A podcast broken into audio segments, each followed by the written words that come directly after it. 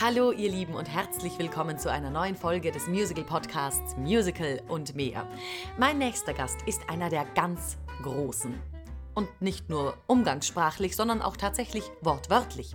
Nachdem ich mich nun ein Jahr lang mit meinem Herzenskollegen Andreas Lichtenberger im Wicked Opening um die Sopranlinie gestritten habe und mit Händen und Füßen versucht habe, ihn davon abzuhalten, mir seine Geschichten in das offene Mikrofon zu sprechen, sodass ihr im Zuschauerraum sie auch alle hören könntet, habe ich schließlich aufgegeben, uns Kuchen besorgt, ihn vor mein Podcast-Mikrofon gesetzt und ihm meine volle Aufmerksamkeit geschenkt. Denn dann läuft er zu Höchstformen auf und erzählt die wunderbarsten und wunderlichsten Geschichten.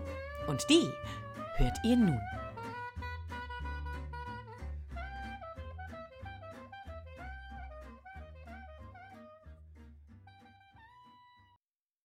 Ja gut, dann Super. äh, lass es dir schmecken. Dankeschön. Und erste Frage, wo haben wir beide uns kennengelernt?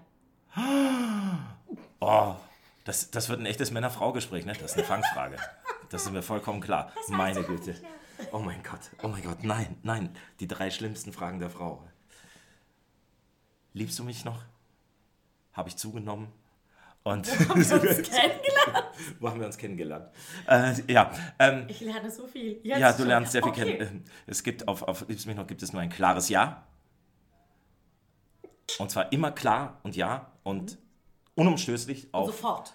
Habe ich zugenommen, gibt es äh, immer nur ein klares Nein, Auch sofort, ohne Denkpause. sofort und sofort den Raum verlassen. Gut. Und jetzt bin ich sehr gespannt, was du bei der dritten Frage machst, die mich jetzt auch betrifft. Wo haben wir uns kennengelernt? Wunderbar, das haben wir geklärt. Nächste Frage. Wirklich gar keine Ahnung Wir haben, nein, Oberhausen. Nein, in Oberhausen. In Oberhausen bei Tarzan, da bist du vorbeigekommen. Wir haben leider nicht wirklich haben ähm, dauerhaft gleichzeitig gespielt, aber du bist nochmal aushelfen gekommen. Ähm, und zu der Zeit war ich auch da, aber ich bin mir nicht sicher, ob wir zusammen auf der Bühne standen. Ich glaube schon. Hm. Ich bin mir ziemlich sicher. Warte mal, kannst du dich an dieses Geräusch erinnern? Andreas, ich kann mich deswegen daran erinnern, weil du das auch machst, wenn du Wizard spielst, also wenn du den Zauberer spielst und hinter Glinda stehst. Also es ist nicht so viel um. Verdammt. Aber ja, genau. Da sind wir uns zum ersten Ja. Mal über den Weg gelaufen und dann habe ich jubiliert, als ich gesehen habe, dass du auch hier bist. Janchen, ja. ja. Ich fand das auch schön. Wir sind ja gar nicht mal so wenige von Tarzan hier, ne? Wir Das haben ja auch. Salvo noch dabei. Wir haben Salvo noch dabei. Wir, sag jetzt nicht, wir sind gar nicht so wenige und dann sind wir zu dritt. Äh, sind wir zu dritt? Nein, nein, nein, nein. Ähm, äh, wir, wir- wir haben natürlich Alessio noch dabei. Ach, ja, stimmt ja. Ja, sehr gut. Okay, also da haben wir uns kennengelernt. Lieben gelernt haben wir uns jetzt in Hamburg. Natürlich. Sagen, Wie es ist. So ist es. Äh, weil wenn man jeden Tag das Opening gemeinsam singt und Ja. vor allem auch, äh, das sei an dieser Stelle angemerkt, als Cover Glinda und äh, das Opening im, auf meinem Ensemble-Track singe, neben dem Lichtenberger Backstage stehend, der auch Glinda mitsingt, meistens in der originalen Tonhöhe. Ich bin ja inzwischen sogar schon mal auf Instagram entlarvt worden von Janine, Großartig. weil sie sich eingesungen hat auf der Probebühne und ich war eigentlich auf dem Ruderapparat nebendran im Ballettraum und habe dann einfach mitgesungen. Solange bis ich plötzlich merkte, dass durch die Trennwand eine Kamera durchkommt. und, und Janines Stimme. Ich dachte, ich spiele heute Glinda. Hm, habe ich mich wohl getäuscht. Ja, sie hatte mir auch irgendwann mal gesagt, weißt du, was das ist? Das ist so ein komischer Toneffekt. Ich denke immer, da ist ein Echo, wenn ich singe, wenn ich stehe und singe. Und sie so, nein, Janine, das ist der Andreas. Das ist live. Kannst du dich noch erinnern, was dein allererster Kontakt mit Musik war? Ui, tolle Frage. Naja, also ich, ich habe garantiert äh, äh, pränatalen Kontakt zur Musik gehabt, da äh, meine Eltern einen großen Plattenschrank hatten und äh, selber auch Musik gemacht haben. Ah, sind die Musiker? Also nein, nicht Musiker, sie sind Ärzte oh, äh, und haben aber äh, beide Streichinstrumente gespielt. Ähm, mein Vater war äh, Cellist auch, meine Mutter war Geigerin und sie haben damals zum Beispiel, als sie nach Essen sind, wo die medizinische Fakultät neu gegründet wurde, ähm, haben sie dort zusammen mit einem äh, Studentenkollegen das äh, äh, Studentenorchester gegründet okay. in Essen. Ähm, der Kollege wurde dann mein Patenonkel, also die, das hat, hatte immer noch Bestand. Und dirigiert hat am Anfang sogar mein Vater. Äh, wahrscheinlich war das sein natürlicher Anspruch an seine ihm gegebene Autorität, dass er das dirigiert. Aber er hat dann doch gemerkt, dass das ähm, nicht so praktisch ist, wenn man gleichzeitig versucht, Cello zu spielen. Ähm, also, ja, meine Stecken hast du in der Hand. Genau. Und äh, also fragten sie einen äh, Volkwang, ähm, einen Volkwang-Studenten, ob er nicht die Leitung des ersten Essener Studentenorchesters übernehmen möchte. Mhm. Der hat das getan. Und äh, das war Lothar Zakrosek der dann zu Zeiten, als ich fertig mit dem Schauspielstudium meine, äh, meine ersten Jahre im Staatstheater Stuttgart im Schauspiel verbrachte, wurde er GMD an der Oper. Ach. Im Staatstheater Stuttgart. Und ich habe zu meinem 30. Geburtstag habe ich quasi meine Eltern und Lothar Zagrosek wieder zusammengeführt. Ja. Wir haben nämlich äh, seine Loge gekriegt und haben uns Oper angeschaut dort oh, cool. zusammen. Und die haben sich auch getroffen und so. Und das war also irgendwie eine total schöne, schöne Klammer, ein total schöner Bogen, der da mhm. gespannt wurde. Ja, so war das. Großartig, okay. Ja. Mein Gott, das sind und so viele Sachen. Ich glaube kaum, dass das da draußen irgendwen interessiert. Entschuldigung. Aber weißt du denn, als, als Kind gab es ja. da irgendwas, wo du hm. begeisterter weiß ich, Triangelspieler warst oder dein also, erster Kontakt mit einer Trommel dich verzaubert hat oder? Äh, die Zaubertrommel. Ähm, nein, ich habe, äh, ich kann mich nicht wirklich genau erinnern. Ich kann mich erinnern an, ähm, an so ein, ein, ein halb Spielzeug, halb Glockenspiel, an sowas kann ich mich erinnern, an Sachen, wo man reingeblasen hat und es hat Töne gegeben. Ähm, ich habe ansonsten ich bin ja der Zweite. Ich habe einen älteren Bruder, zweieinhalb Jahre älter. Mhm. Und äh, der hat da ein bisschen den Weg vorgezeichnet. Der war in der musikalischen Früherziehung, also klassische Orff-Gruppe hier mit Hölzchen schlagen und Trommeln und so. Und natürlich haben wir auch alle erstmal schön Flöte gelernt. Blockflöte. Ne? Blockflöte. Ist das Jetzt, ein österreichisches Ding oder ist das. Das musst du einen Österreicher fragen. Ich selbst bin ja äh, Deutscher und zwar Süddeutscher. Du bist ja der ich bin der eingeheiratete Österreicher. So als Österreicher abgestimmt. Leider, Martina, das Peter, das ist ein Kompliment. Weiß, vielen Dank, Kompliment, vielen Dank. Nein, es ist, äh, das war bei uns da einfach so, ich bin auf dem Dorf groß geworden eigentlich, dreieinhalbtausend Einwohner mhm. und äh, die nächste Stadt, da wurden wir dann halt hingekarrt, um musikalische Früherziehung zu genießen. Ähm, ich, es wird sich keiner erinnern, aber Patrick Bach. Alter, du hast ein Namensgedächtnis, das ist unfassbar. Ja. Patrick Bach, äh, ein Schauspieler mhm. unserer, nein, meiner, ich muss es ja sagen. Danke, ich bin, danke. Äh, ich bin so, so ein paar Jährchen doch älter. Meiner Kinderzeit. Es gab damals im äh, ARD oder ZDF, ich weiß nicht, im deutschen Fernsehen gab es den Weihnachtssechsteiler. Das heißt, es gab immer ein, äh, eine Filmreihe von äh, sechs Teilen, die zu Weihnachten ausgestrahlt wurde. Ganz bekannt war zum Beispiel die Geschichte von Anna, der Balletttänzerin. Mhm. Und äh, die ersten Geschichten waren Silas und Jack Holborn. Und äh, Silas war ein kleiner Junge, so in der, ja, was war das, fast Mittelalterzeit, äh, der einen Freund hatte, der auch einen Tanzbären hatte und so. Und Silas hatte eine kleine Flöte, eine Zauberflöte. Mhm. Mit der er, wenn er da eine bestimmte Melodie gespielt hat, dann ähm, sind äh, alle möglichen Sachen passiert. Und äh, der war mein Alter, Patrick Bach. Und ähm, ich habe wahnsinnig viel ferngesehen. Gespielt, der hat den gespielt. Ähm, der hat dann später eben auch den Jack Colborn gespielt, hat den Jungen im Rollstuhl gespielt bei der Geschichte von Anna. Äh, das war die Silvia Seidel. Ähm, das sind alles Namen, die könnt ihr euren Eltern erzählen, vielleicht erinnern sie sich. und ähm, ich war wahnsinnig angefressen auf den, weil Patrick Bach sah vielleicht ganz nett aus als kleiner Junge, aber der konnte sowas von nicht Flöte spielen. Und ich war das gleiche Alter und ich konnte aber Flöte spielen. Ja, das war keine schwierige Melodie, was der da gespielt hat auf mhm. seiner Zauberflöte. Und dann hat er immer so albern die Finger dazu bewegt und dann hat er gesehen, dass er überhaupt nicht richtig reingeblasen oh, hat. Also der konnte überhaupt nichts. Und da war ich wahnsinnig sauer schon als Kind. Vielleicht ist damals der erste Gedanke entstanden, ich kann das besser. Das wäre so schön, wenn deine ganze Karriere einfach auf einem kindlichen Trotz basieren würde. Das wäre. Das wäre wunderschön schön. und das würde ehrlich gesagt auch sehr viel erklären.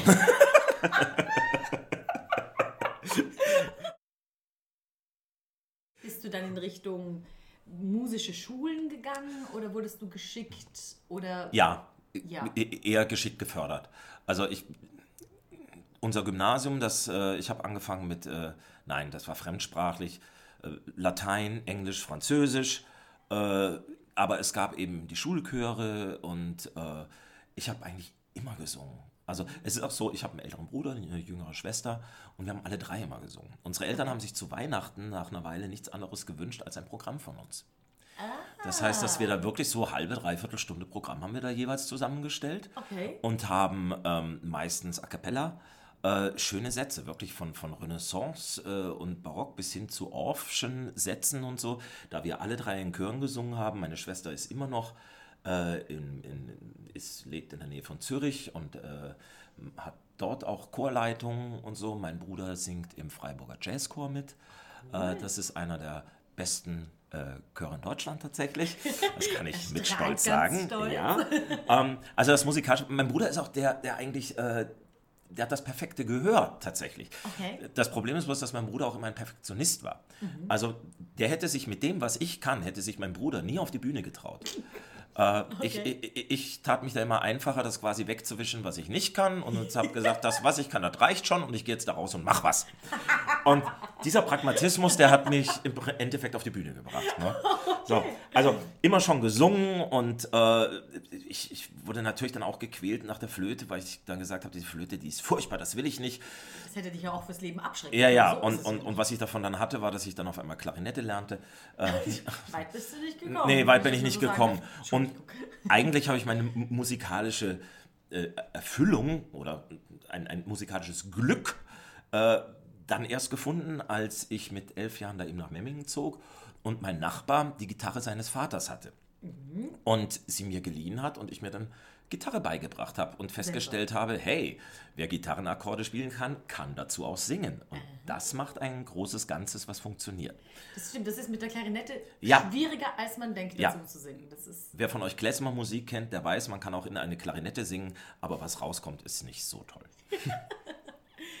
okay. Das heißt, du bist umgeschwenkt vom Blasinstrument auf die Gitarre. Auf die Gitarre. Und wir hatten ein Klavier irgendwann zu Hause stehen.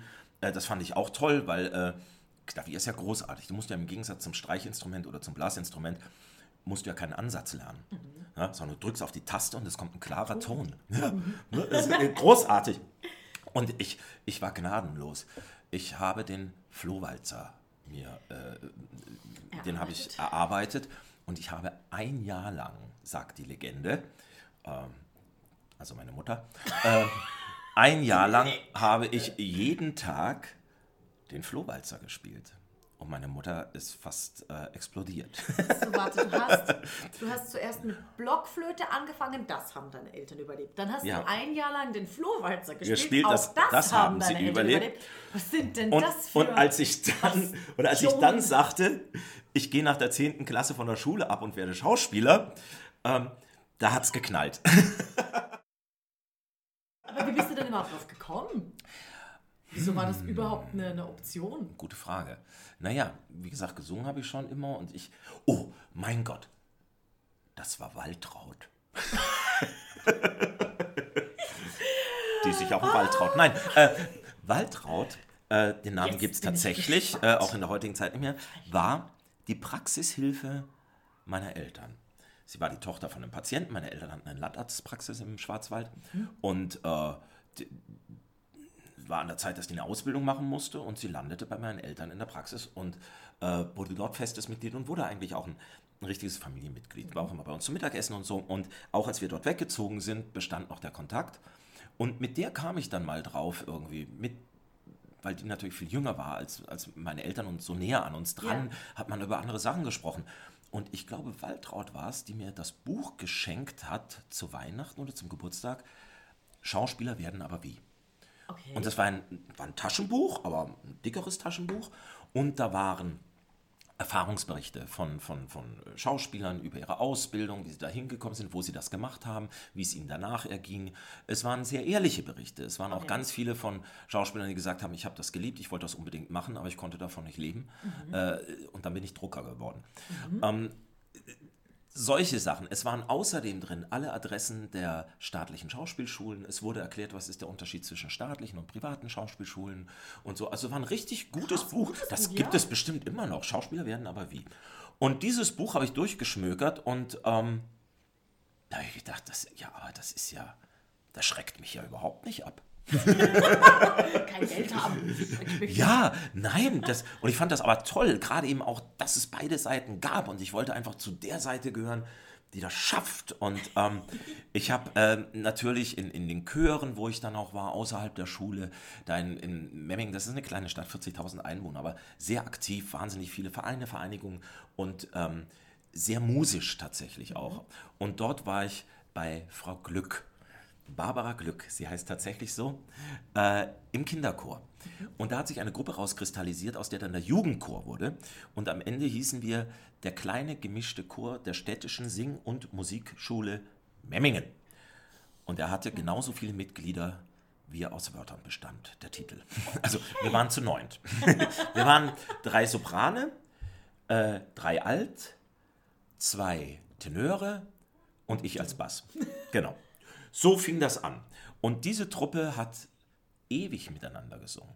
Und tatsächlich äh, ist, inzwischen darf ich Bärbel sagen, die Bärbel Glück, eine Frau, mit der ich heute noch regelmäßig im Kontakt bin. Äh, wir schreiben uns, wir sehen uns so gut es geht. Ich hatte mal äh, vor zwei Jahren hatte ich einen Einspringer bei Lacage in Ulm, was Ja. ganz in der Nähe von Memmingen ist. Da bin ich natürlich zu ihr hingefahren. Und wir telefonieren eigentlich so alle drei Monate. Und, äh, und dort haben wir dann auch ähm, Aufführungen gemacht. Die Popkantate äh, von der Arche Noah. Das heißt, da wurde es dann auch spielerisch, da wurden Ja. Geschichten erzählt. Wir haben äh, im Stadttheater in Memmingen, das ist das Landestheater Schwaben, das LTS, äh, für das bayerische Schwaben, also ist da Ja, das ja. Landestheater und hat seinen Sitz in Memmingen. Die Hauptstadt des Bezirks Schwaben in Bayern ist Augsburg, bloß so zur Orientierung. Und von dort aus haben wir aber gespielt bis nach Landeck in Tirol, äh, bis nach Ulm, bis nach Kaufbeuern, bis äh, hinein an die äh, österreichische, also in äh, Tirol da die Grenze, Bodensee runter. Also wir waren überall. Also das Landestheater hat er überall gespielt. Ähm, dieses Haus haben wir bespielt mit der Frau Glück und zwar mit Emil und der Detektive. Oh, sehr cool. Und da war ich dann schon einer der Älteren. Und da habe ich den Grundeis gespielt, den Bösen. Hört, hört. Und das hat wahnsinnig Spaß gemacht. Und ich glaube, das war auch einer der kleinen Schritte, wo ich gemerkt habe, wenn ich mich entscheiden muss beim Beruf, was ist es, womit ich mir vorstellen kann, die nächsten 50, 60 Jahre äh, zu verbringen? dachte ich, ich glaube, der Job ist abwechslungsreich genug, dass ich mir das wirklich vorstellen kann. Das waren so die Punkte und dieses Buch und dann habe ich wirklich meinen Eltern erklärt, weil ich bin in der 10. Klasse durchgefallen. Ähm, ich mit einem Fünfer in Mathe und einem Fünfer in Französisch äh, war noch nicht mehr zu retten. Da war, ja, weil, weil wir im Sommer alle Theater gespielt haben. Memmingen ist eine Wallensteinstadt. Im Dreißigjährigen Krieg hatte Wallenstein dort eine Weile sein Lager und äh, darum gibt es da heute immer noch ganz viele Gruppen und Vereinigungen, die Dänen, die Schweden, die Kürassiere, die kurzum alle vier Jahre ist großes Wallensteinfest in Memmingen. Da werden die noch vorhandenen Schanzen, also die alten Wälle um die alte Stadtmauer herum, werden besiedelt mit Lagern von allen Gruppierungen, die es im Dreißigjährigen Krieg gab. Es gibt jeden Abend gibt es, ähm, gibt es die Gauklerspiele, das ist eine Veranstaltung. Es gibt Reiterspiele und es ist ja groß, ja Alarm. ja totaler Alarm. Es ist auch so die ganze Stadt, also es ist alles dann historisch. Du darfst bloß historische Brillen tragen. Alle lassen sich die Bärte wachsen und du darfst so auch in die Schule kommen in der Zeit, weil es Nein, geht wie ja nicht anders. großartig ist So das denn? ein, ein, ein riesen Ausnahmezustand in der Stadt, zwei Wochen lang. Es gibt einen großen Umzug und es gibt jeden Abend ein Theaterstück auf dem äh, Marktplatz, denn der Stadtschreiber ähm, hat in den Archiven Geschichten gefunden, also Meldungen gefunden aus der Zeit und hat daraus Theaterstücke gemacht. Wahnsinn. Und da spielen Leute, äh, und was das Tollste ist, da spielen dann teilweise Leute ihre Vorfahren. Bitte. Ja, ja, ja. Ja, ja, ja. Und, und in dem Sommer, wo ich durchgerasselt bin durch die 10. Klasse, da waren wir alle da beteiligt. Ja. Mein Bruder, meine Schwester, ich, meine Eltern haben beide mitgespielt. Ich werde das nie vergessen. Ärzte, das war, großartig. ja, weil also, es war so, der, der, der, der Psychologe dort, der, der Psychiater, der, ähm, der äh, äh, Werner Koch, äh, war tatsächlich ein ehemaliger Schauspieler, der dann Arzt geworden ist und der sehr schön artikulieren konnte. Er hat aber nicht mehr so gut gesehen. Äh, und das mit dem Text war auch so eine Sache. Das heißt, mein Vater, der mit ihm befreundet war, ähm, wurde sein offizieller Adjutant äh, hatte nicht so viel Text, aber kannte seinen Text und hat im Zweifelsfall äh, an seiner Seite eingesagt. Außerdem hat er ihn auch immer in die richtige Richtung, wenn sie aus der Kutsche kamen, da fuhr mit Pferden die Kutsche vor und dann ist er ausgestiegen und er hat ihn in die richtige Richtung geschubst. Und meine Mutter spielte die Gräfin Fürstenberg, denn es gibt einen Bericht aus dem Dreißigjährigen Krieg, dass die Gräfin Fürstenberg und ihr Fürstenberg und ihre äh, Begleitung vor der Stadt überfallen wurden und es wurden ihnen die Röcke über dem Kopf zusammengebunden. Oh, Drama. Daraus wurde eine Szene gemacht, die kommt dann zum Wallenstein und beschwert sich darüber und der zieht Konsequenzen. Und ich die Röcke wieder runter, hoffentlich. Äh, ja, natürlich, das sowieso. Äh, und wir haben, bitte, die, die, halbe Stadt spielt mit, ja, große Kompasserie, alle auf dem Ding. Und, und er steigt aus und, das meine, und, und muss dann meine Gräfin Fürstenberg, muss er meine Mutter begrüßen. Und er steigt aus, mein Vater dreht ihn in die richtige Richtung. Und er geht auf meine Mutter zu und sagt laut, denn er konnte ja artikulieren: Fürsten Lichtenberg! Lichtenberg! Und, und diese ganze Kompasserie und alle haben gewackelt und haben. So, und das war dieser Sommer, wo die ganze Familie im Wallensteinfieber war und sich keiner mehr drum gekümmert hat, dass der Junge in Mathe und in Französisch auf 5 stand. Ähm, vielleicht lag es auch daran, dass sie den Fünfer in Physik gerade noch weggebogen hatten in einem Gespräch mit dem äh, Lehrer. Also äh, ich glaube, sie waren dann auch irgendwann, äh, haben sie aufgegeben haben bei sie mir. Aufgegeben. Haben sie gesagt, da muss das jetzt wohl so sein. Ehrlich, es gibt ja nie wieder so viel Zeit, Dinge zu erleben und, und anzulegen in sich selbst wie in der Schule. Dadurch, dass ich durchgeflogen bin, war ich im Austausch, im Frankreich-Austausch, ich war im Amerika-Austausch, jeweils ein äh, paar Wochen. Äh, das ist sich alles ausgegangen dadurch. Und ich habe in dieser Schule schon immer ganz viel gemacht, nur halt nicht für den Unterricht. Aber sonst alles an der Ja, ich habe alle Sportmannschaften mitgemacht. Ich habe alle äh, Musik, Theater. Wir haben dort äh, eine großartige. Wir haben im Abiturjahrgang haben wir eine Aufführung von Romulus der Große von Dürrenmatt gemacht. Und zu 70 Prozent bestand diese Truppe aus Abiturienten, die keinen Bock auf Lernen hatten. Und es war eine super Aufführung. Mega. Und äh, ich, ich, ich, ich, muss zugeben, ich hatte damals schon eine gewisse Vorstellung. Am Anfang des Schuljahres habe ich, wir hatten über, es hieß über, über den Sommer in der Theatertruppe, schau dich mal dieses Stück an, das wollen wir machen. Und das habe ich mir angeschaut und dann haben wir uns getroffen und haben, wollen wir das machen? Ja, wollen wir machen. Und dann bin ich zur Frau Berger gegangen, die hat das Ganze geleitet und hat gesagt, Frau Berger, ich mache mit, aber nur, wenn ich den Romulus spiele. so bescheiden.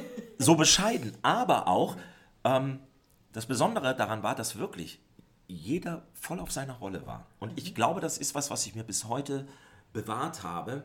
Wir kennen das. Auditions sind ausgeschrieben und man denkt, super Stück, ich möchte unbedingt dabei sein.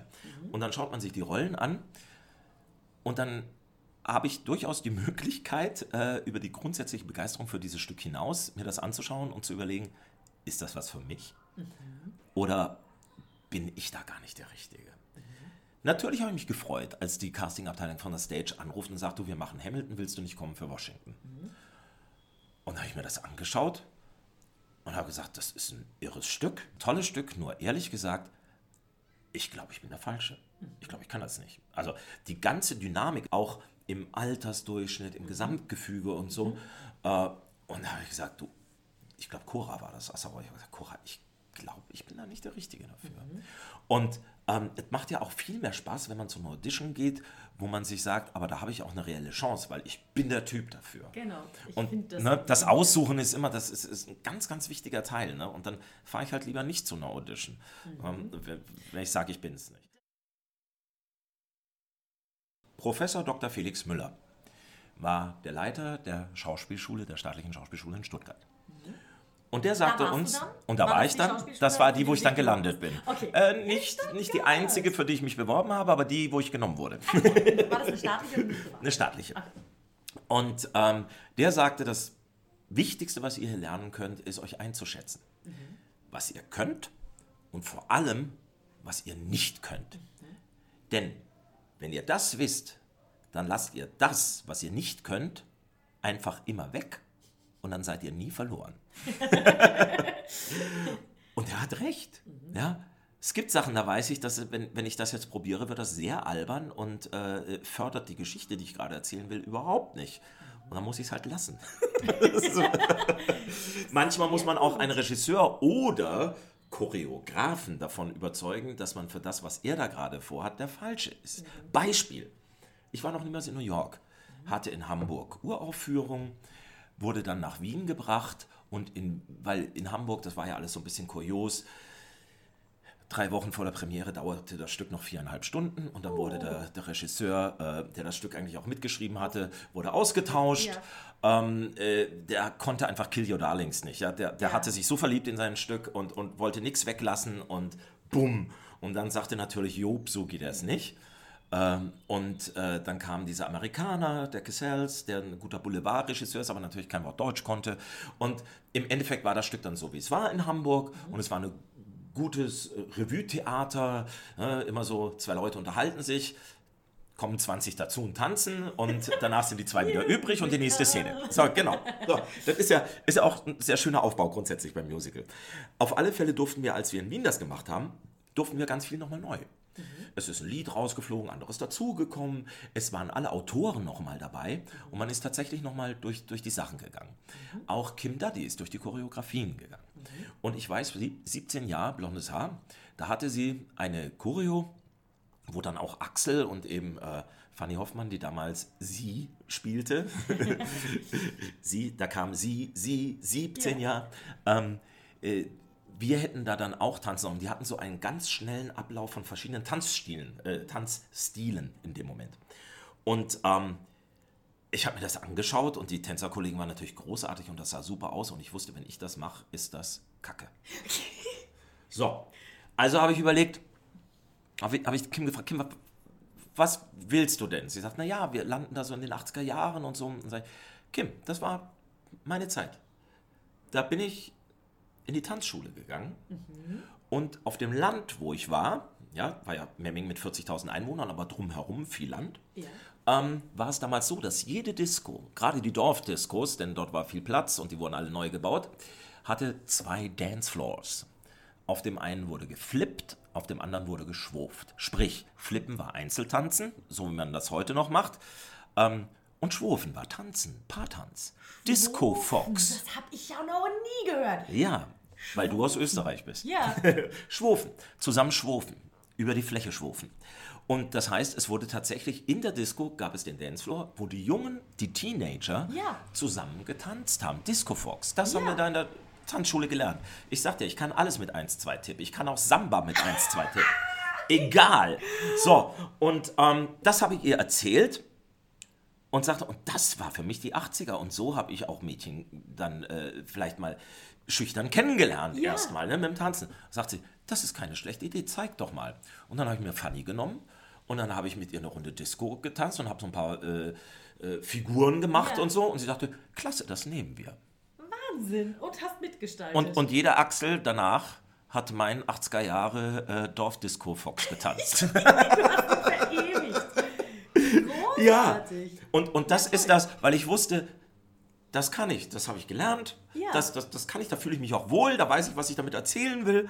Und ähm, wenn man sich dann darauf einigt, dann wird das eine sogenannte authentische Figur. Ja. ja. Weil du aus deinen eigenen Fähigkeiten schöpfen kannst und, und genau. auch und, traust, auch dich richtig. das so zu zeigen. Ist doch super genial. Ist super, ja. Das ist äh, quasi das Gegenstück zu, was man immer sagt, Method Acting äh, ist es eben nicht, weil wie soll ich einen Mörder spielen, wenn ich noch nie jemanden umgebracht habe? Äh, Sagte er und zerfledderte seinen Kuchen. Und stach in den Kuchen, dass die Pistazien links und rechts über den Tisch spritzen. Du bist bei der Schauspielschule in Stuttgart ja. gelandet. Schauspiel ist aber immer noch nicht. Überhaupt nicht. Musical. Nein. Wie war die, wie war die Ausbildung in der Schauspielschule und mhm. wann war der Moment, wo du gesagt hast, weißt du was, Schauspiel ist nett, reicht mir aber nicht, ich möchte unbedingt auch tanzen? Ja. Und singen. Genau, also äh, das mit dem Tanzen, da kommen wir gleich drauf. Ähm, die Schauspielschule hat eine, eine, Grundausbildung geboten, eine umfassende Ausbildung geboten. Ähm, und äh, es war auch viel Gesang dabei, es war wenig Tanz dabei. Wir haben einen, tatsächlich gesteppt auch. Mhm. Ähm, wir hatten Bewegung, wir hatten in der Früh hatten wir äh, Qigong. Also Bewegung haben wir gemacht und so, aber wir haben jetzt keinen Tanz in dem Sinne gehabt. Wir hatten noch, äh, oh, wir hatten noch eine, eine, eine, Spanierin, Katharina Mora, die hat mit uns dann äh, auch so eine Mischung aus Ballett, Flamenco, was auch immer. Also wir wurden zur Bewegung animiert, aber wir sind ja keine Tänzer geworden. Darum ging es ja auch nicht. Es Ja. ging darum, seinen Bewegungsapparat kennenzulernen, um ihn als Handwerkszeug benutzen zu können im Schauspiel. Gesungen haben wir gerne und ähm, eigentlich hat mich die Ausbildung in meiner Grundeinstellung und Erwartung bekräftigt, dass im Theater Sprache und Gesang zusammengehören. Also dass immer auch mit Musik erzählt wird. Sprache und Musik gehören zusammen, so kann man eine Geschichte erzählen. Und ähm, Warum glaubst du, dass das so ist? Ganz kurz eingehakt. weil es alle Emotionen anspricht, weil Musik einfach nochmal einen anderen, äh, beim Publikum, das Publikum nochmal anders erreichen kann als die reine Sprache. Glaube ich.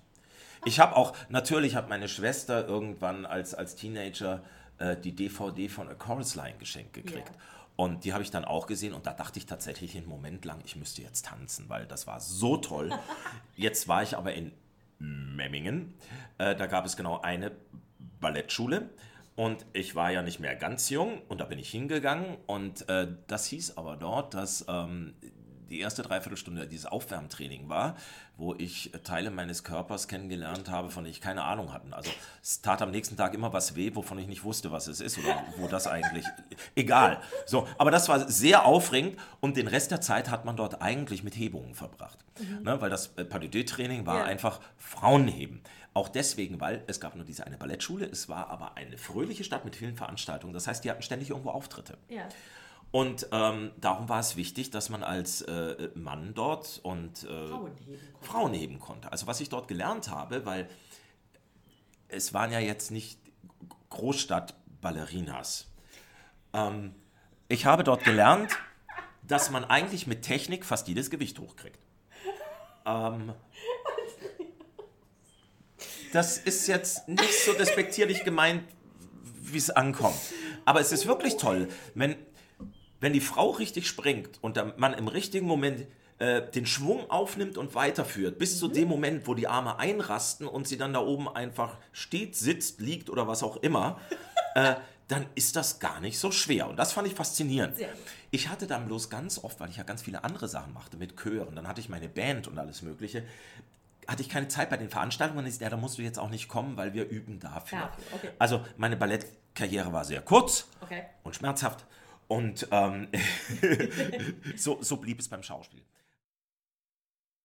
Tatsächlich war mein erstes Engagement am Staatstheater in Stuttgart, wo ich landete direkt nach der Schauspielschule, Ja. ähm, war äh, King Arthur, K König Arthur, eine Barockoper von Henry Purcell. Das war eine Kooperation von Ballett, Oper und Schauspiel. Und Martin Kujes, der jetzige Burgdirektor, erste Oper, die er gemacht hat. Okay.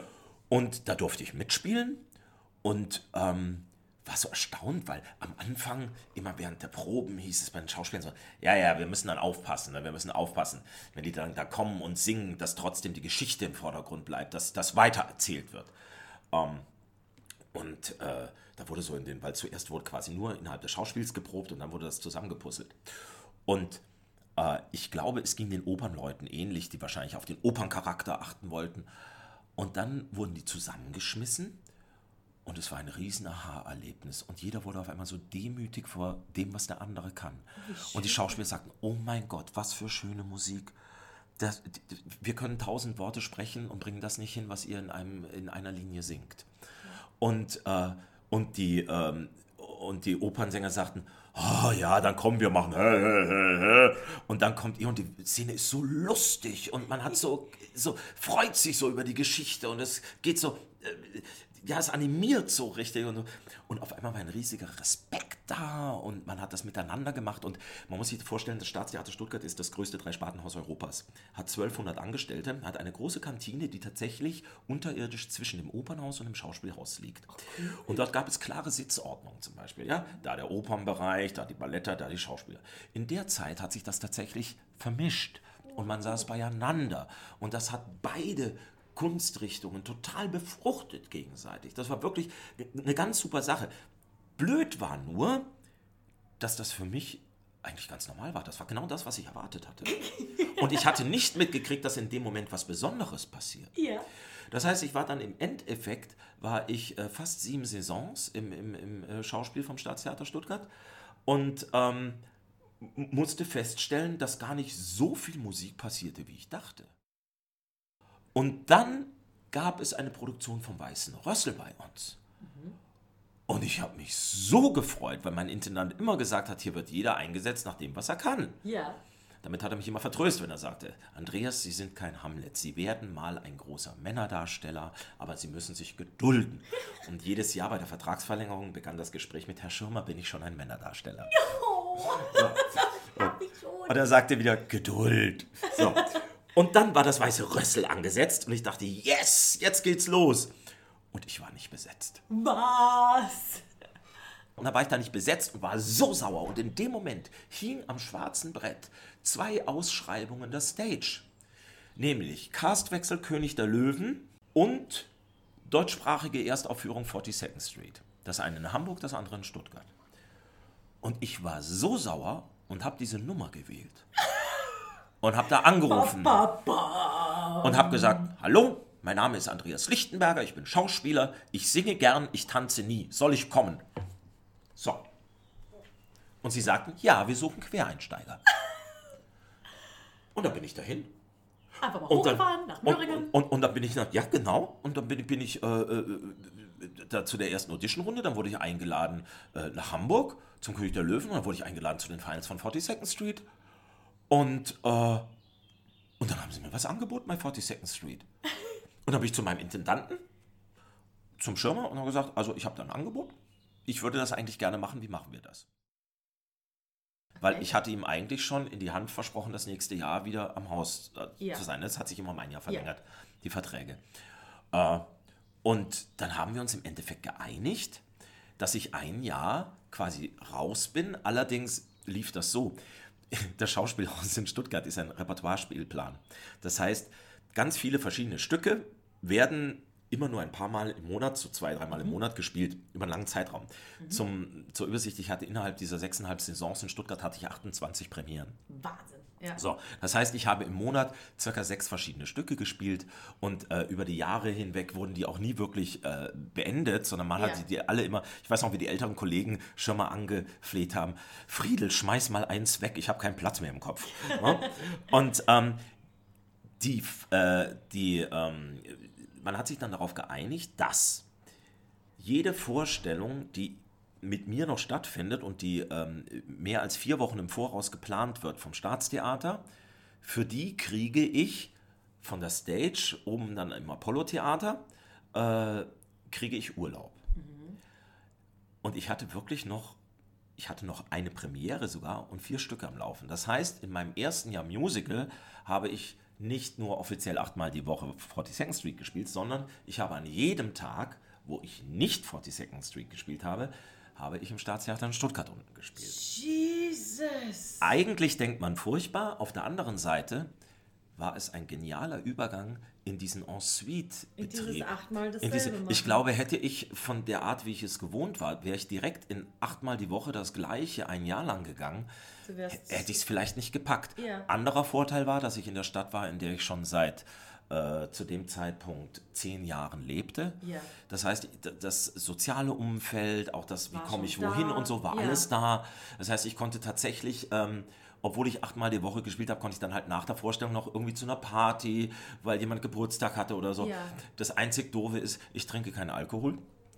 Das ist jetzt grundsätzlich nicht doof, aber wenn man jetzt bedenkt, dass ich erst nach der Vorstellung auf die Partys kam, das heißt, ich kam dann so um elf, halb zwölf auf die Partys, da, da ist der Pegel dann schon so, dass man als Nicht-Mittrinkender fast nicht mehr mitkommt mit der Stimmung. Bisschen schwierig. ja. das verstehe ich. Ne? Das Es gibt ja diesen Moment, gut. wo, äh, Ja. gerade als, als Nichttrinkender, äh, kennt man diesen Moment, wo die Party kippt äh, in, dieses, äh, in diese neue Qualität, Ja. ähm, die man auch herrlich ertragen kann, wenn man eh den ganzen Abend schon da ist und wo man richtig Spaß dran hat. Ähm, ich war dann immer die Sau, die die anderen fotografiert hat in dem Zustand. äh, äh, Entschuldigung. Ja, und ich meine, du bist ja auch auf einem gewissen High, wenn du aus einer Show kommst. Das darf Absolut. ja auch nicht, äh, Genau. unterschätzen. Da Richtig. sind wir äh, Darsteller ja eh manchmal ein bisschen begünstigt und man merkt gar nicht, dass wir nicht betrunken sind. Man denkt es aber trotzdem. Ja. Manchmal. Ja, ja, sowas kann man, richtig, genau. ähm, und das hat das alles vereinfacht, weil ich vor Ort war, weil das alles in Stuttgart stattgefunden hat. Also, ich muss sagen, dafür, dass ich einen Beruf gewählt habe, wo man eigentlich ständig umzieht, war schon erstaunlich, dass ich die ersten, dass ich in, in, in Stuttgart 14 Jahre am Stück verbracht habe. Wahnsinn. Ne? Die Ja. Ausbildung gemacht habe, vier Jahre oder sagen wir dreieinhalb und dann zehn Jahre dort gespielt habe einfach. Ich war mit Schirmer in der Verabredung, dass ich zurückkomme nach dem einen Jahr 42nd Street. Genau. Bevor das Jahr rum war, wurde für das Theater nebendran in Stuttgart fürs Palladium Theater Mamma Mia äh, gecastet, wurde Audition gemacht. Und ich bin da hingegangen zur Audition, weil Jonathan Tilley, ein Kollege von äh, 42nd Street, sagte, du bist ein Typ dafür, geh da hin. Da bin ich da hingegangen und tatsächlich kam ein Angebot. Und dann habe ich mich wieder bei meinem Schirmer gemeldet, bei Frieden und habe gesagt, Herr Schirmer, ich weiß, wir haben gesagt, ich komme zurück, aber ehrlich gesagt, ich habe da jetzt ein Angebot, was soll ich machen? Ich habe ihn- mich immer fragend an ihn gewendet. Und er sagte, ich kann Ihnen gerade nicht sagen, warum, aber Andreas, machen Sie das. Ich komme zur Premiere. Wow. Das tat er auch. Und der Punkt war, was ich nicht wissen durfte in dem Moment, er hatte kurz vorher den Ruf bekommen ans äh, Deutsche Theater in Hamburg.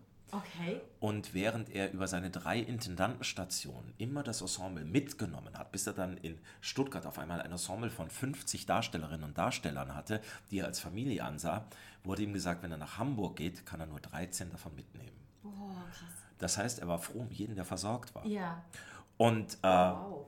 Dadurch ging ich nicht zurück ins Schauspiel und habe ab dem Moment einfach äh, Musical gemacht. Es war auch so, ich, ich war als Typ im, im, im Schauspiel, es war schwierig. Ich war ein großer Kerl, ich war damals noch nicht so kräftig. ich sage mal, erst als ich Musical gemacht habe, hatte ich Geld, um essen zu gehen und dann wurde ich kräftiger. Ähm, aber äh, ich war ein Typus, ähm, man musste Schauspieler davon überzeugen, mich gegen meinen Typus zu besetzen. Ich war eben kein Hamlet, ich war eben nicht, damals war es unheimlich äh, in die, die kleinen, hageren und so, denen das Leid schon im Gesicht steht, äh, zu besetzen für Ja. die leidenden Rollen. Und es war für die Regisseure anscheinend nicht so interessant, jemanden, der eigentlich recht gesund aussieht, äh, leiden zu sehen. ähm, obwohl ich dachte, das macht eigentlich Schauspiel aus. Aber okay. Äh, aber so war es. Das heißt, ich musste um meine Rollen kämpfen. Ich hatte immer Schirmer als meinen Befürworter und habe auch schöne Sachen gespielt da unten. Aber im Musical war auf einmal eine neue Welt. Jede Audition, wo ich hingegangen bin, bin ich zumindest in die Finals gekommen. Was natürlich damit zusammenhängt, ich bin Jahrgang 70, es gibt in dem Jahrgang wenig äh, deutschsprachige Kollegen mit einer Musical-Ausbildung. Genau, ja, das ging es da ja quasi erst ja, los. ich meine, Ja. Uwe gab es Ja. äh, und, und das war es dann auch. Ne? Dann kam Thomas noch dazu äh, und so. Aber ähm, wirklich Musical-Ausbildung gab es nicht. Und ich war eben dann ab 2003 mit 33 alt genug für die Rollen, die ich tanzen müssen. Mhm. Und äh, dadurch war ich auf einmal gefragt. Mhm. Und das war ein ganz neues Gefühl für mich. ja, dass die sagen, der ist groß, der sieht ordentlich aus, der kann singen, den nehmen wir. Und ich, was, echt? und dadurch ging es einfach immer weiter. Es Was ging waren deine Highlights? ein Highlight war schon, nachdem ich da aus diesem Repertoirespielplan kam, festzustellen, dass ich bei Mamma Mia kein Problem hatte, 850 Vorstellungen zu spielen, ohne dass es langweilig wird. Als Sam damals, Ähm, Da, als, als Sam und später in Berlin dann auch als Bill. Ah ja, okay. Also äh, der Regisseur von Mamma Mia, Paul, der macht ja gerne immer mal ein bisschen was Neues. Mhm. Und für seine Berliner Fassung hat er den Hamburger Bill genommen, nämlich Uli Wiggers ja. und den äh, Stuttgarter und Essener Sam, nämlich mich, Mhm. und hat die Rollen vertauscht. Okay. Er hat gesagt, ich möchte was anderes ausprobieren, dass es nicht so offensichtlich ist, dass das äh, nicht jeder sich so gleich denkt, Donner soll den nehmen Ja. oder so und, und dass der auch ein bisschen abgekämpfter ist und ein bisschen älter ist Ja. und Uli ist ein bisschen älter, damit, damit das ein, eine andere Konstellation wird. Und wir fanden das dann eigentlich auch ganz prima. Das Problem war bloß, dass das Paul sich nicht dran gewöhnen konnte. Immer wenn er Notes für Sam gegeben hat, hat er mich angeschaut und für Bill hat er Uli angeschaut und wir haben dann immer unauffällig zum anderen rüber gezeigt und er sagt, ah, ja, ja, ja, ja, ja, ja, ja, ja, you're right, you're right. ähm, aber es war toll und ähm, das war bestimmt ein Highlight zu erkennen, dass es möglich ist, sich zu motivieren über die Geschichte und vor allem über das Publikum, ne, weil auch bei der 850. sitzt da vorne jemand, der hat 120 Euro für die Karte bezahlt. Und das muss man sich einfach klar machen und da muss man sich mal kurz überlegen, was 120 Euro für den bedeuten könnten.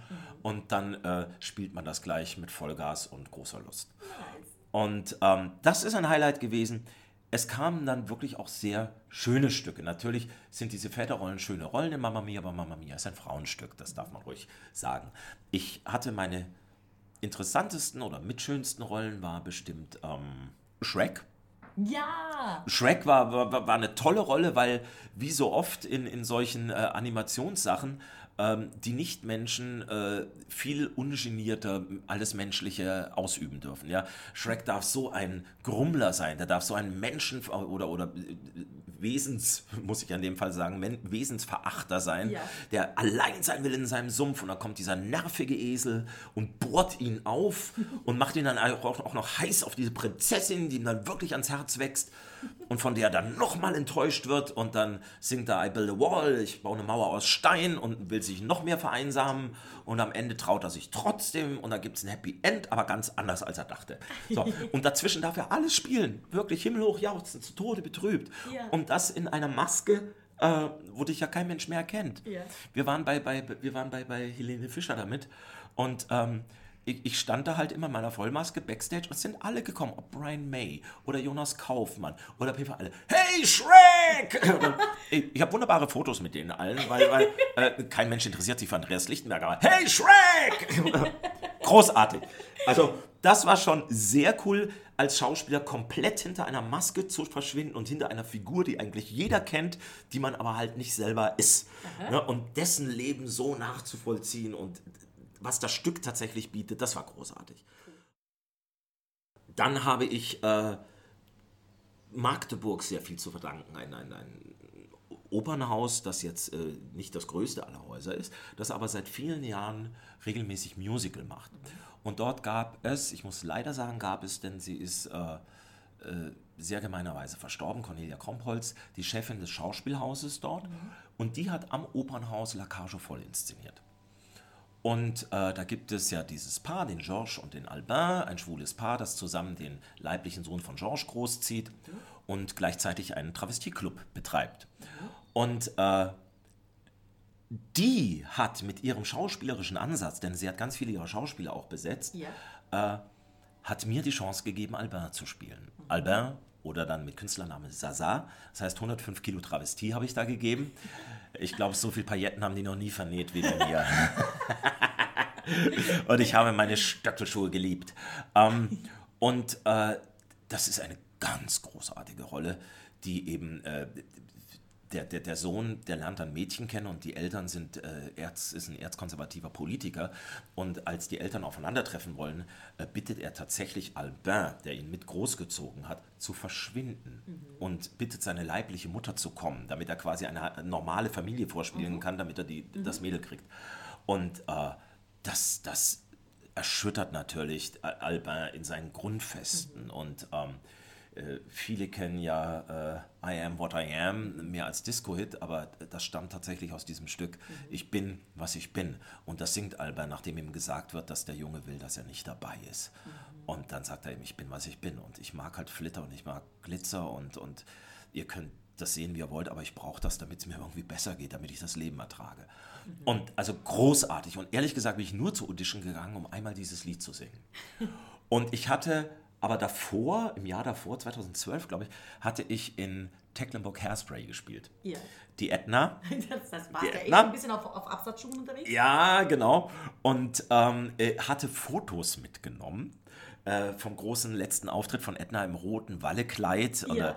Amerika, das habe ich selbst geschneidert. Äh, äh, das ist Ednas großer Auftritt und habe die mitgenommen quasi und habe die am Ende der Audition, weil die war toll, die hat mit mir gearbeitet, dann hat sie mich noch einen Text machen lassen, den hat ja. sie nochmal anders bearbeitet, dann haben wir es noch. Und äh, dann fragt sie, kannst du auf Stöckelschuhen gehen? Sag ich, ja, kann ich. Echt? Und dann habe ich diese Fotos ausgeteilt, habe gesagt, so kann ich aussehen. Und dann habe ich, gesagt, hab ich gesagt, aber vielleicht kriegen wir es auch in schön hin. und, und dann haben wir das erspielt und äh, erprobt und so und gespielt und es lief dann mehrere Jahre. Und äh, das war für mich eine ganz, ganz tolle Rolle, wo ich auch von meinem Handwerk und von meiner Entwicklung her das großen Spaß gemacht. Und dann hat mir dieses Theater angeboten, im letzten Jahr, als wir Lacage nochmal gespielt haben, parallel Anna Tefka. Tevje. Und zwar den Tevje. Ach, toll. Und ich, ich meine, ich habe tatsächlich mit zwei Tagen dazwischen, habe ich glatt rasierte 105 Kilo Travestie gespielt. Und, und zwei Tage später habe ich den äh, fünffachen Vater Tevje mit, mit äh, jüdischem Vollbart und, und langen Koteletten gespielt. ähm, und das war so schön und das war vielleicht sogar das künstlerisch beglückendste, diese Bandbreite innerhalb eines Hauses, innerhalb auch eines Publikums. Und das Publikum in Magdeburg ist ein Wahnsinn. Ja.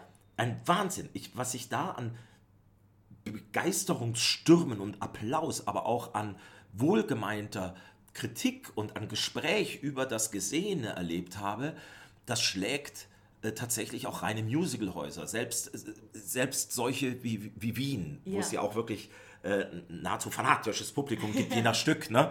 Und die Ja. können sich auch wirklich begeistern. Aber was Magdeburg da abgebrannt hat in diesem Haus. Der, das Theater ist dort wirklich ein, ein Ort der Befreiung, der Ausgelassenheit, des, der, der Kommunikation und des Miteinandererlebens in Höhen und Tiefen. Und ich, ich würde sofort wieder in Magdeburg spielen. Ja. Darf ich sogar. Mein Gott, es ist ja so. Wir, wir nehmen Anatevka nochmal wieder auf nächstes wie Jahr. schön. Ja, Sehr cool. das läuft doch parallel zu Wien. Also das wird auch schön. Ja, und wie bist du jetzt in Wien Ja, gelandet? und in Wien bin ich gelandet tatsächlich äh, äh, mit, mit, ich war noch niemals in New York. Ja. Äh, ich habe damals 2008, 2009 Tarzan gemacht in Hamburg, das erste Mhm. Jahr. Äh, da hatten wir die deutschsprachige Erstaufführung. Und ähm, da lief parallel noch, ich war noch niemals in New York, drüben im Operettenhaus. Und Alex Avenel hatte eine Gruppe gemacht mit äh, drei Männern und drei Frauen, die Songs von Udo Jürgens gemacht haben in Zusammenarbeit mit dem Norddeutschen Rundfunk, mit dem NDR. Und der hat eine Serie gehabt, Sommerfest, und ist äh, in, in kleine Städte nach Quickborn oder, oder, oder sowas oder Buxtehude oder Kusan gefahren und hat auf dem Marktplatz ein NDR-Sommerfest gemacht. Und einer der Programmpunkte war diese Truppe. Und da hatte ursprünglich Armin mitgesungen, Karl, Ja. der damals noch bei New York war. Der kam dann als Tarzan zu uns Ja. und konnte da nicht mehr mitmachen. Und äh, ich war zwar Kertschak, äh, aber er musste eben proben in der Zeit auch und Ja. hatte darum gar keine Zeit. Und ähm, da habe ich gesagt, weißt du, weißt du was, Armin, ich äh, frag doch mal, ob, ob, ob ich das machen kann. Ja. Und so bin ich das erste Mal überhaupt mit den Songs von New York so in, in Berührung gekommen. Und prompt, gegen Ende meiner Tarzan-Zeit, ähm, gab es Auditions für Wien. Und dann bin ich dahin und nicht nur, dass ich, also, und ich habe dort auch schon kennengelernt, ähm, Vater und Sohn. Ein ganz tolles Lied von in, in, in, mit, mit viel Inhalt, also für einen Schauspieler einfach ein, ein Muss, dieses Lied. Und ähm, dann äh, habe ich für diese, diese NDR-Sache habe ich ein paar Sachen äh, gemacht. Ich glaube, Frühstück habe ich gemacht und äh, habe eben dieses Vater und Sohn kennengelernt. Und dann war die Audition und da waren Songs vorgegeben und dann bin ich da hingekommen zu der Audition und habe gesagt, also ehrlich gesagt würde ich eigentlich gerne, natürlich musste man 17 Jahre machen und so Zeug. Dann habe ich gesagt, eigentlich würde ich gerne ähm, Frühstück machen. Und da schaut mich der Pianist an, weil äh, das war nicht auf dem Zettel. Ja. Äh, und Michael Reed, der das Ganze Ja. auch orchestriert hat, hat gesagt, I'm gonna play it. Und hat sich ans Klavier gesetzt. Und wir haben diese herrliche Swing-Nummer gemacht, einfach bis zum Frühstück, weil ich da so Spaß hatte. Ja. Und das war richtig klasse. Das war die erste Runde damals, das war in Berlin. Und äh, oh, wir hatten richtig Laune. Wir hatten richtig Laune. Und, und dann sagten sie, ja, ob ich noch was... Ja, ich habe noch eins, das steht auch nicht auf der Liste, aber ich würde gerne Vater und Sohn singen. Und das hat geknallt. Und wie mir dann später Kalin sagte, die Regisseurin war eigentlich nach der ersten Runde, hat sie gesagt, der ist es. Ja.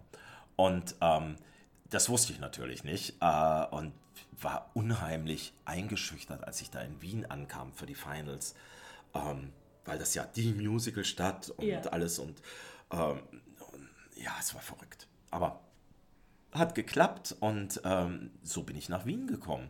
Ich hatte nach Tarzan in Hamburg hatte ich kurzes Zwischenspiel in St. Gallen mit, mit ähm, Mann von La Mancha und witzigerweise haben da auch schon Sabrina Harper mitgespielt und Gianni Meurer, den wir jetzt bei uns auch als Dilemant haben und wir sind dann alle drei von St. Gallen zu, ich war noch niemals in New York, äh, nach äh, Wien gegangen und das haben wir da einfach zweieinhalb Jahre gespielt.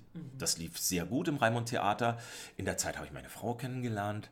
In der Zeit habe ich sie geheiratet. Und wenn man eine Wienerin heiratet, ähm, dann, Bleibst komm, du in dann Wien. bleibst du in Wien. Dann bleibst du ficken. Das ist so. du? Ja, das ist. Und, und, äh, äh, Und jetzt bist du Frollo. und jetzt und jetzt darf ich wieder spielen in Wien. Ja, ich Und den. Bösewicht auch noch. Also das heißt, es ist ja auch schon wieder fast eine Klammer.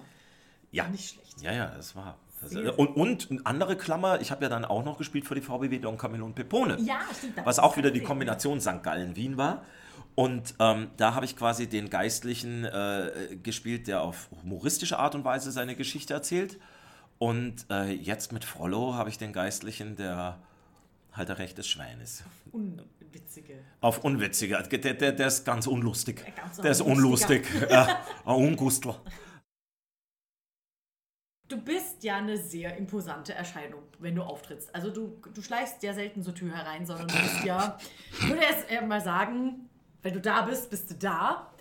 Und ich finde, triffst, trittst mit einem unglaublichen Selbstbewusstsein auf.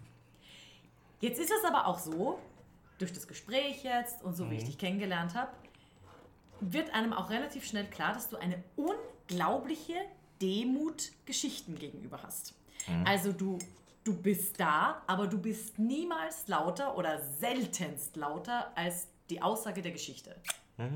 Danke. Wie machst du das? Wie, Das freut wie ist sehr. das nicht gekippt? Weil es hätte mit, der, mit dem Lebenslauf auch sehr, sehr leicht in eine andere Richtung gehen können. Ist es aber nicht. Wie? Ich, ich glaube, das hat mit, mit meiner Ausbildung tatsächlich zu tun. Es gibt ja, speziell beim Musical, ähm, es gibt ein paar Kollegen, das sind die großen Namen und die wollen die Leute dann auch sehen und das bedienen sie und das ist gut. Das ist die Kommunikation zwischen denen. Ich finde mich selbst nicht interessant genug, um immer ich zu sein. Das Spannende am Beruf sind doch diese Geschichten, die Rollen. Und da ist doch total egal, der Lichtenberger ist doch egal. Da geht es um Tevye, um Albin. Da geht es einmal um einen Travestiekünstler, der einen Jungen großzieht, von dem er verraten wird und dem er verzeiht und trotzdem ihm seine Liebe schenkt. Da geht es um Edna, um eine Frau, die sehr groß geraten ist für eine Frau, die einen Mann hat, der ihr bis zum Kinn geht, den sie aber liebt bis übers Haupt. Um eine Tochter, für die sie alles tut und für die sie sich reinhaut ins Leben und sogar wieder rausgeht, obwohl sie eigentlich da draußen fürchtet, weil sie eben keine sehr ansehnliche Frau ist. Es geht um Shrek, um einen Misanthropen, der dann aus seinem inneren äh, Schlupfwinkel herausgelockt wird.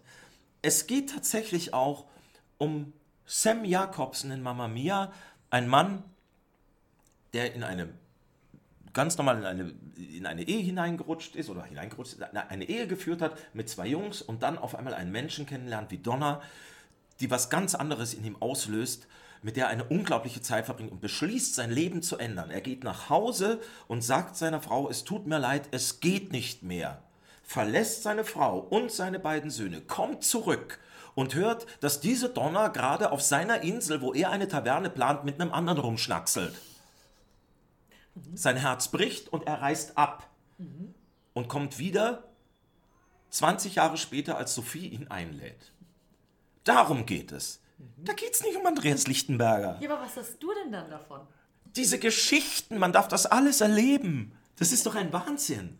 Es ist, äh, jetzt geht es um, um Frollo, um einen, um einen Mann, der als Kind auf den Stufen von Notre Dame ausgesetzt wurde. Da haben ihn die Priester großgezogen und erzogen. Er hat das alles angenommen und ist sich in seinem Universum sicher, dass er alles richtig macht, weil er ist gottesfürchtig, er hält sich an die Regeln der Kirche, an das Zölibat, das ist ganz wichtig. Und dann kommt diese Esmeralda und auf einmal explodiert in seinem äh, Hirn und in seinem Leib und vor allem in seiner Lende etwas. Und er denkt, oh mein Gott, wo kommt das her? Und warum die? Und warum überhaupt? Und das geht doch nicht. Ich muss mich kasteien. Aber weil ich mich ungern kasteie, schlage ich lieber den Jungen, den Quasimodo. So, ähm, warum macht er das? Was ist das für ein System, wo er über den, wo er quasi über den Jungen, über das Martyrium des Jungen sich selbst Esmeralda austreiben will. Was sind das für menschliche Abgründe, Umwege, um irgendwas zu erreichen? Und im Endeffekt geht es ja bei jedem nur darum, dass er eine Zufriedenheit, ein Glück, einen Platz im Leben findet. Und das gilt für die Bösen genauso wie für die Guten. Und sie haben alle nur verschiedene Wege. Und manchmal entscheiden sie auch gar nicht selbst, ob sie der Gute oder der Böse sind, sondern es sind die Umstände. Und das darzustellen, das ist eben meine Berufung, meine Leidenschaft, der Beruf, den ich gewählt habe, weil ich ihn liebe. Sagt er und rastet auf. Aber ich habe nicht auf den Tisch geschlagen. Nein, ich war, ich habe die ganze Zeit deine Hände beobachtet. Der ist gut, der ist gut. Das heißt, das, was, was du als Andreas Lichtenberger davon hast, ist eben nicht äh, Room, also Ruhm Nein. und Glory, sondern ja, ja, einfach, dass du wirklich genau. machen darfst, was und, und, du... und ich bin gar nicht traurig. Ich bin gar nicht traurig, dass ich keine 40.000 äh, Instagram-Follower habe. du hast doch Instagram erst seit ein paar Monaten. Wie soll denn das? Äh, das ist auch wahr und ich, ich bediene es nicht wirklich regelmäßig. aber, aber eben deswegen, weil es mir, äh, weil es mir nicht so wichtig ist. Ja. Ich möchte schon gerne bitte regelmäßig arbeiten und schöne Rollen spielen, aber ich, ich, ich, brauche keinen kein Personenruhm um mich herum. Ähm, weißt du, ich, ich, ich liebe es montags mit meinem FC Voitela zu kicken. Ja? Und, und, und da ist das Höchste, was ich erreichen kann in Wien, ist das, und, und das Höchste, was ich erreichen kann, ist, dass der Schopper Michel sagt, Ande, du bist mein Lieblingspiefke. Ja? Ähm, und, und das ist mir fünfmal lieber, als äh, äh, wenn der ORF kommt und sagt, können wir Home Story machen, du bist so ein geiler Typ. Ähm, da habe ich vom Schopper Michel mehr. Also das bringt mich in meinem Leben irgendwie, macht das glücklich, wie die Figuren. Jeder will ja bloß irgendwie glücklich und das ist mein Weg. Ne, Ich akzeptiere jeden, der das anders will und braucht und anstrebt und konsequent verfolgt und dann auch erreicht. Herzlichen Glückwunsch. Äh, Ich mag's so. Die Fragen zum Schluss. Ja, Was ist dein liebster Platz im Theater? auf der Bühne. Front and Center, Left and Right, oben, unten? Da, wo mich die Geschichte hinstellt. Noch nicht fertig. Was ist dein liebstes Geräusch im Theater? Mein liebstes Geräusch im Theater ist komplette Stille. Und zwar die Stille, die man selbst beim Publikum erzeugt, durch das, was man gerade tut. Was ist eine Rolle, die dir noch fehlt? Die du unbedingt noch spielen möchtest? Javert. Javier. Javert. Auch der vermeintliche Bösewicht, den man aber so spielen muss, dass am Ende alle heulen, wenn er sich umbringt, weil sie denken, verdammt, der lag doch gar nicht so falsch und der ist uns eigentlich ans Herz gewachsen. Ja? Und die aller, allerletzte Frage. Was ist dein Lebensmotto? Ich glaube, ja. Auf der Schauspielschule gab es eine Sprecherzieherin, Elisabeth Verhoeven. Die sagte, weißt du, ich mache mir um dich nie Sorgen auf der Bühne. Du hast so ein gesundes Phlegma. Und da musste ich kurz überlegen und sagte, ja, egal was passiert auf der Bühne, du wirst nicht panisch, du hältst eher mal inne, du weißt, das hält auch jedes Stück aus gehst kurz durch die Möglichkeiten und dann machst du es. Ich glaube, ich habe, also oder ich hoffe, ich habe auch im Leben ein gesundes Phlegma. Ähm, ich, ich werde selten panisch reagieren, äh, sondern überlegt.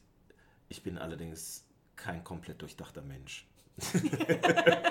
also äh, ähm, trotzdem, ich, ich, ich bin jetzt kein, kein, kein äh, spontan eruptiver äh, aus dem Kastenspringer, äh, so diese, diese Sprungfederköpfe, die da so, da bin ich und dann wissen sie nicht, was sie eigentlich machen, wenn sie dann nur noch an dieser Feder rumhängen und albern aussehen.